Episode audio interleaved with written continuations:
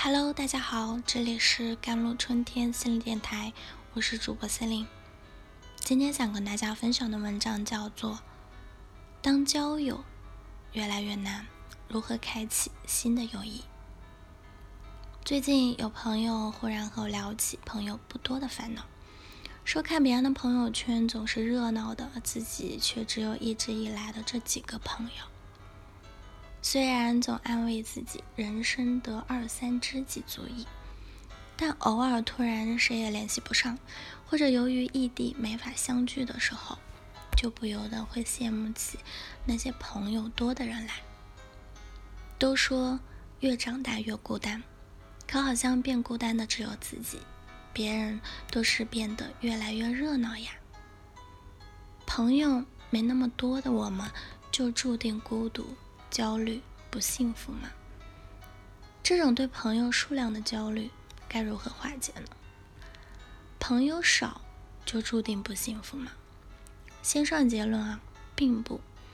哈佛大学一个历史的七十五年的研究项目，哈佛的成人发展研究发现，良好的人际关系是幸福的重要因素。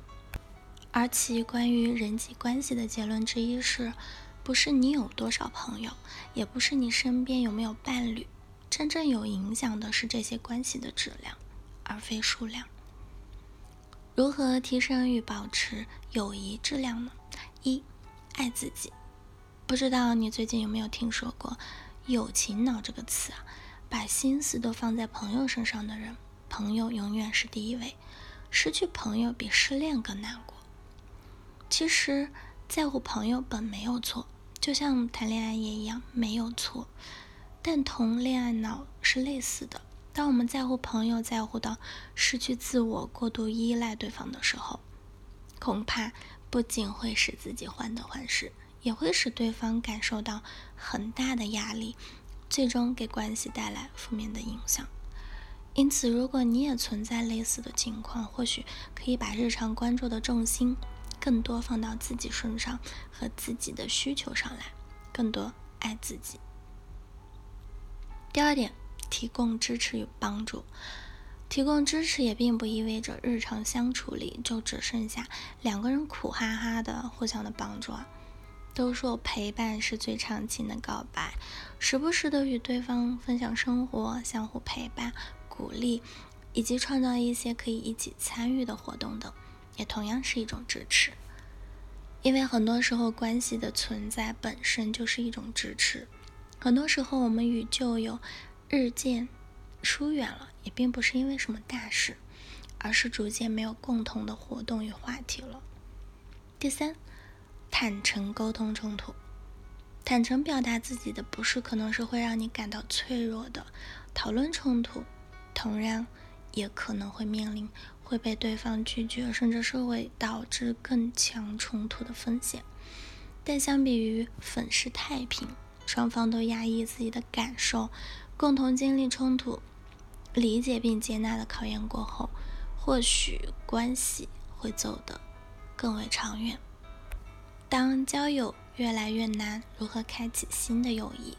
第一，适度的自我表露。一段友谊的建立之初啊，往往离不开一方先开始自我暴露，之后另一方如果也愿意自我暴露，那关系就会在无形中亲近很多。就像八月长安说的：“第一只狗露出了肚皮，第二只狗决定不去咬它了。大家可以一起玩，但自我暴露也许适度并循序渐进，并不是越快越多越好。就像。”交浅莫言深一样，和并不太熟悉的对方暴露太多，不仅容易使自己在过后感到不安全，也很容易使对方感到你突破了一般的社交流程与心理边界。下次自我暴露的时候，不妨试着从日常琐碎的事情中呢，循序渐进的到更私人的话题。第二步就是寻找可以与他人互动的环境了。自我表露也离不开先和对方认识。然而，当我们的生活圈子越来越固定，偶尔还会社恐一下，我们该如何找到一种压力不大的与他人互动的环境呢？研究人员发现，互动的机会主要是来源于三个方面：接近。物理上的接近，除了同学、同事这种命中注定的物理上的接近，我们也可以通过去健身房运动、参与志愿活动等来实现互动。共同的活动或者任务，共同的活动并不一定要是线下的，共同参加线上的读书会啊，或者远程组团开恩的，嗯，也是可以开启网络友谊的。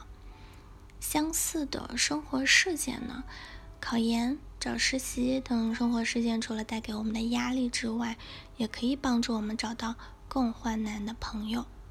实验发现，经历压力事件的人，在寻求通过现有的社会支持网络无法获得的有针对性的社会支持时呢，可能会发展出新的友谊，而这些新朋友，最终又会成为一般社会支持和友谊的重要来源。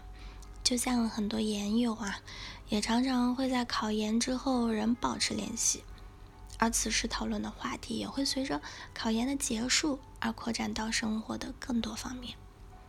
某种程度上，友谊和爱情一样，也是如人饮水的，冷暖自知。每个人对友谊的要求、需求都是独一无二的，因此呢，我们无需因为外界的某些声音就开始质疑自己。怀疑自己。好了，以上就是今天的节目内容了。